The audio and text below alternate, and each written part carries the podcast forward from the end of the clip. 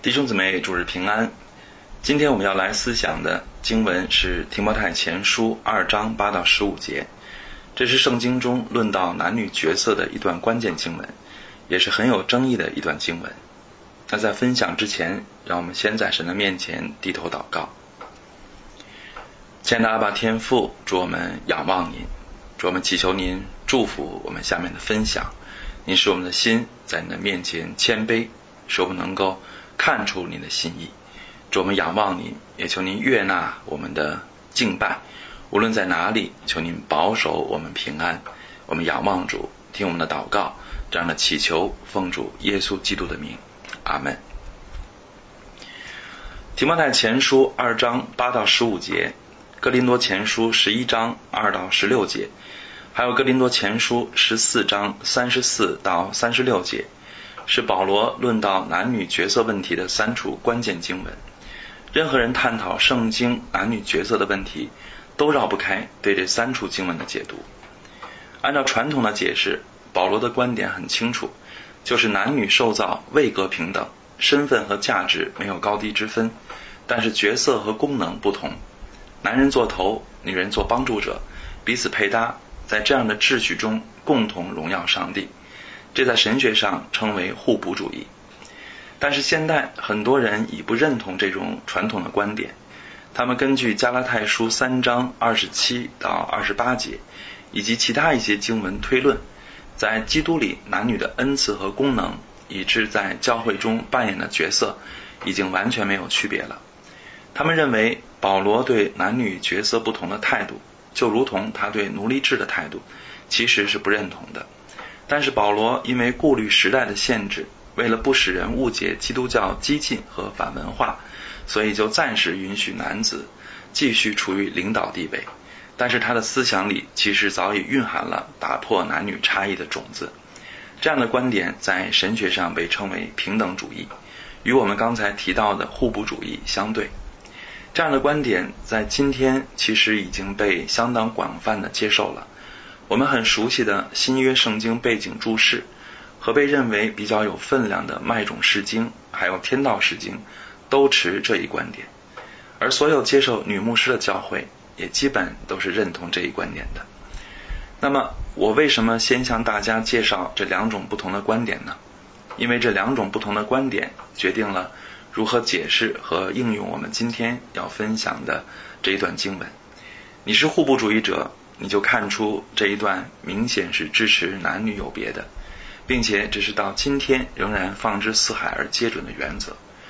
但如果你是平等主义者，你就认为这一段只是应付当时的处境，只是针对当时教会里某一些嚣张的女性，而不是针对所有时代和所有女性的角色问题。当然。我的意思绝不是要先有立场再解释圣经，那就叫把自己的意思读进圣经，而不是把圣经的意思读出来。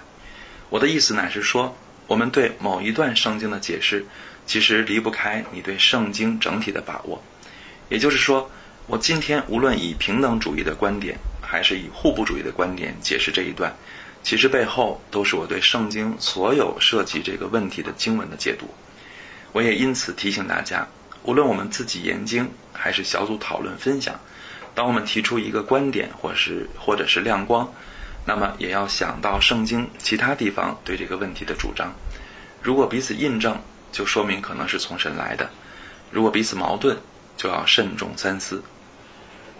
那说了这么多，可能弟兄姊妹们已经迫不及待的想知道我的立场是什么了。那么我就告诉大家，我的立场其实也是咱们教牧团的立场。是互补主义，这不是我们个人的喜好和偏见，而是我们研究了所有相关经文，包括创世纪、史诗记、福音书、使徒行传、格林多前书、加拉太书、提摩太前后书，还包括研究了历史文化背景以及对现实处境的观察之后得出的结论。我们认为互补主义的解释最符合圣经一贯的思想，对圣经采取的是最自然的解释。并且经文间彼此最容易协调，而且它是延续千年的传统。我们对传统的看法是，如果没有非常明显可靠的证据，我们就不轻易挑战传统，因为真理不在于轻易改变，而在于经得起考验。那么接下来就让我们一同来查考这一段经文。这一段经文的结构很简单，一共八节，除了第一节论到男人，其他七节都是对女人的劝勉。这是因为当时以弗所教会面临一个紧迫的问题，就是有女性，很可能是那些特别富有的女性，在教会里极其活跃。我这里说的活跃含有贬义，不是为主热心的意思，而是好表现自己。不仅在穿着上以夸张的服饰吸引人的眼光，而且好说话。虽然懂得不多，但是却好为人师，甚至挑战弟兄带领者的地位。这都是从经文中我们可以清楚看到的线索。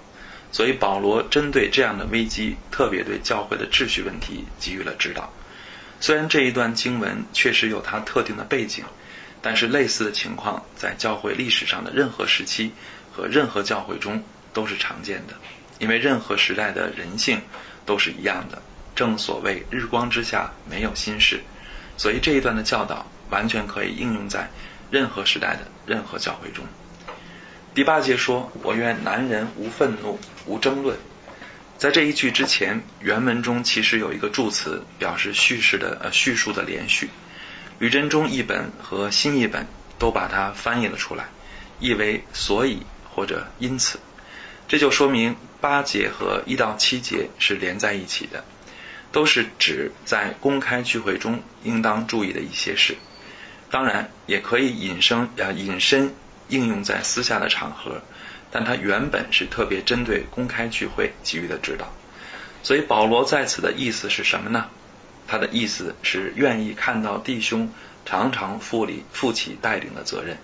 其中表现之一，就是在公开的聚会中勇敢的带领祷告。这里说随处祷告，不是我们一般理解的坐在家里、行在路上、随时随地的祷告。当然，这样也是好的，也是应该的。但这里的祷告，首先是指在正式的、公开的聚会中带祷。所以，思高本和吕振中译本是把这一节翻译为“我愿男人在各地或在各地方祷告时”。现代译本直接译为在各地的聚会，我希望男人祷告。可见这里是特别鼓励男人在正式的聚会中祷告，也就是鼓励男人在教会中要积极发挥带领的责任。而什么样的祷告是神喜悦的呢？或者说，男人应当具有哪些美德，才使他适合承担带领的责任呢？这一节告诉我们三点：第一，无愤怒；第二，无争论；第三。举起圣洁的手。愤怒这个词在新约中出现过三十多次，几乎都是贬义。例如以弗所书四章三十一节说：“一切苦毒、恼恨、愤怒、嚷闹、毁谤，并一切的恶毒，都当从你们中间除掉。”愤怒这个词里面是含着报复、怨恨、不宽容的意思，所以神不喜悦它。而神喜悦的性情是什么呢？应该正相反。就是温柔、宽广、包容，这才是爱的体现。所以主耶稣说：“凡向弟兄动怒的，难免受审断；凡骂凡骂弟兄是拉家的，难免工会的审断；凡骂弟兄是魔力的，难免地狱的火。”所以你在祭坛上献礼物的时候，若想起弟兄向你怀怨，就把礼物留在坛上，坛前先去同弟兄和好，然后来献礼物。争论的意思就是争执辩论，而这种辩论的背后并不是纯洁的动机，而是罪性里那种好斗和好争竞的态度。用一个我们熟悉的词，就是争强好胜。这在上帝面前不是可喜悦的，而是应当被更新的。我们其实不难发现，男人们好辩论的特点，大到国际形势、国内政治，小到世界杯哪支球队好，哪种战术灵。几乎没有什么话题是男人不争的，而男人所争的有多少是他们真正了解的呢？他们在争的时候是否也认真在听别人的意见呢？其实往往都没有，因为争的目的不是为了辨明真理，而只是为了显示自己，为了压倒别人。这就说明这是出于罪性的，所以这样的争论只能带来纷争。而上帝喜悦什么样的男人呢？上帝喜悦的乃是和平之子。所到之处带来和好，而不是为了显示自己到处挑起争端、不散纷争。可以说，保罗就是这样的男人，因为他从不为显示自己争，而只为神的荣耀争。他也不是像刺猬一样到处扎人，而只在真正关键的时刻勇敢。更多时候，他哪怕被敌人逼迫，被弟兄姊妹误解，他也不争，而是忍耐和祷告。正如他自己见证说：“被人咒骂，我们就祝福；被人逼迫，我们就忍受；被人毁谤，我们就善劝。”即使他不得不为自己辩解，也不用狠话，而是流着眼泪。所以，亲爱的弟兄们啊啊，亲爱的弟兄们，愿我们都成为保罗那样的男人，对真正的仇敌，在关键的时刻要像狮子一样勇猛；但更多时刻啊，但更多时候，特别是在弟兄姊妹们面前，要像羊羔一样温顺，不张扬，宁可示弱，宁可吃亏，为了成就和平。第三。举起圣洁的手，这一条的重点不是举手，不是说举手祷告这种姿势最正确，坐着跪着祷告都不属灵。经文肯定不是这个意思。这一条的重点是圣洁，也就是祷告的人要守洁心清，他的祷告才不会被拦阻。所以教会的带领者需要在神在人面前都有无愧的良心，也要有无可指摘的见证。这样的人。才能担负带领教会的使命。接下来的经文，保罗的劝勉就转向了姊妹。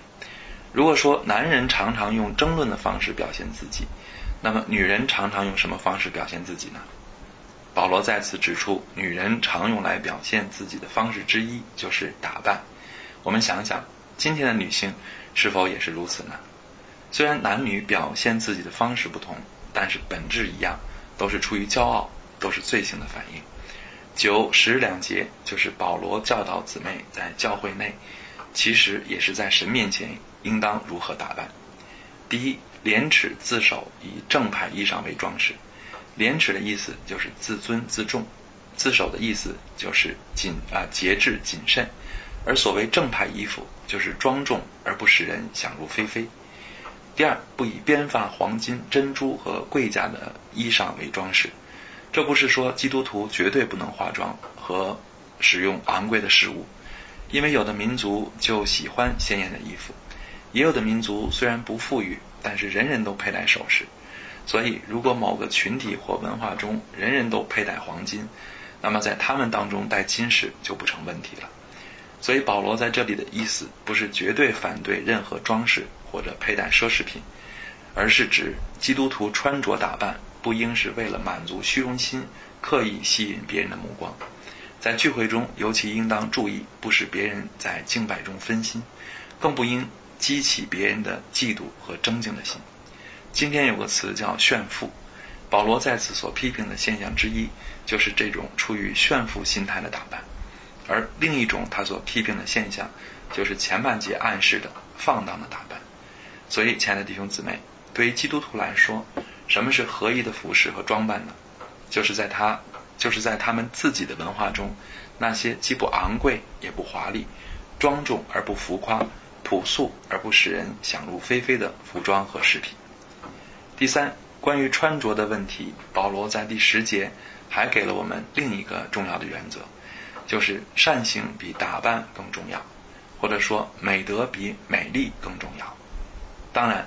保罗的意思绝不是反对外在美，我们也不应当把外在美和内在美绝对对立起来。但是保罗的意思确实对我们来说是一个挑战。他提出的挑战就是：作为基督徒，我们的追求有多少是为自己，有多少是想到神和他人呢？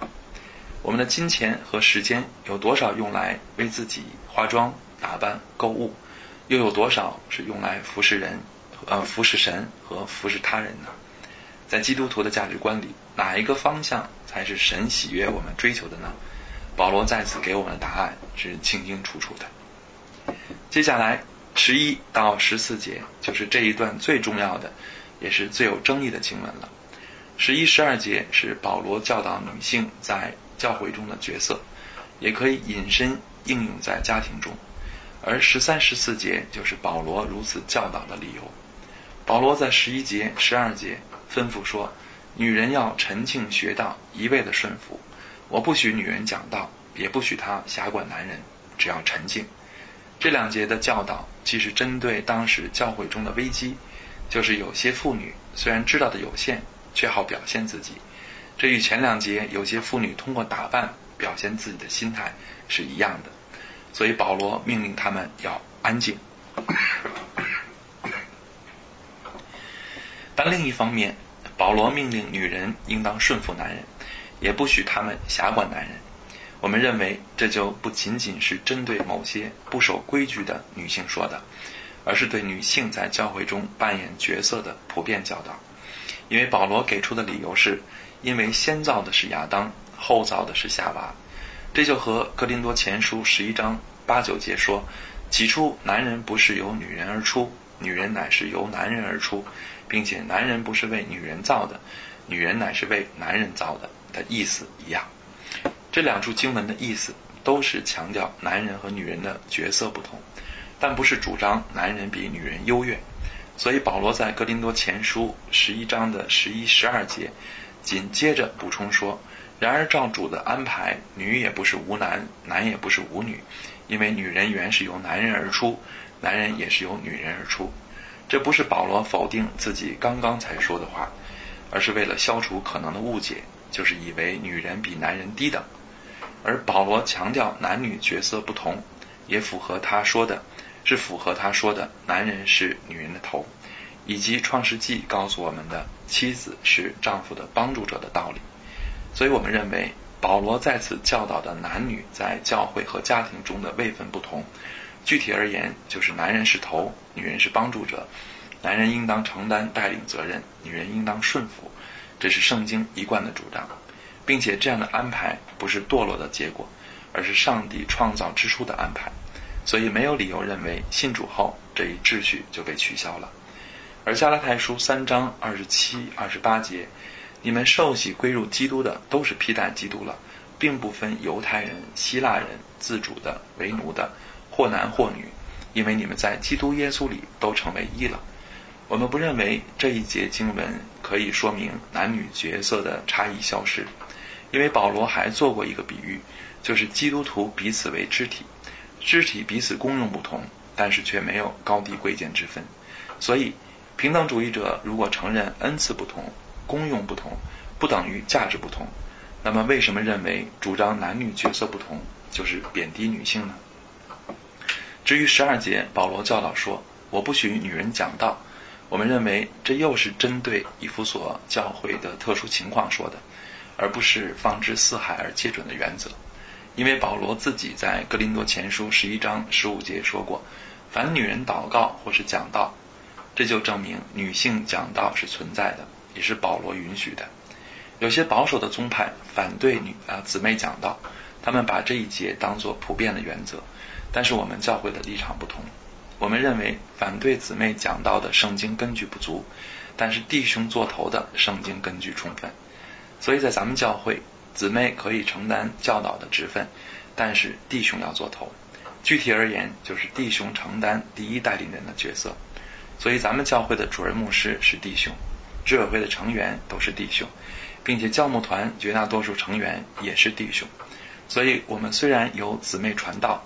但他却是在弟兄们的属灵遮盖下，这就是我们教会对对这一段真理的应用。最后，我们再来看这一段的最后一节。然而，女人若长存信心、爱心，又洁呃圣洁自守，就必在生产上得救。就必在生产上得救是什么意思呢？对此有三种可能的解释。第一种解释认为，妇女如果敬虔，就能在生产中被保守。不至于难产，这似乎也回应了创世纪中对妇女生产的咒诅。但可惜，古往今来死于难产的姊妹太多了，我们不能假设她们都是不敬虔的。所以这种解释虽然简单，但是不可取。第二种解释认为这一节的女人因为是单数，所以不是指一般妇女的生育，而是指基督的出生，因着基督救恩来到世界。而在这一段讲基督的出生，其实是为了鼓励姊妹们，让他们看到女性并非是次等的，因为女性注定要参与基督降生这件大事，没有比这更荣耀的了。第三种解释是把在生产上得救翻译为借着生儿育女而得救。这里得救的意思，可能指免受属灵的攻击，也可能指通过成为贤妻良母获得尊荣。正如有句格言说的：“推动摇篮的手，就是推动世界的手。”我认为第二种和第三种解释都可以接受，并且这两种解释其实有一个共同的目的，就是鼓励姊妹。保罗想要姊妹们知道的，呃，想要姊妹们知道，虽然男女在教会和家庭中的角色不同，但是姊妹的功用功用一点也不逊色。他们在上帝的计划中有重要的地位，他们的功用有重大的价值。总之，我们相信上帝创造了性别的差异。但这差异不应当造成歧视和压迫，而应当成为男女彼此欣赏、彼此需要的理由。这才是上帝的美意。这个世界一度盛行男尊女卑，就是在今天，那些伊斯兰国家的妇女还在为争取受教育、工作甚至开车的权利奋斗。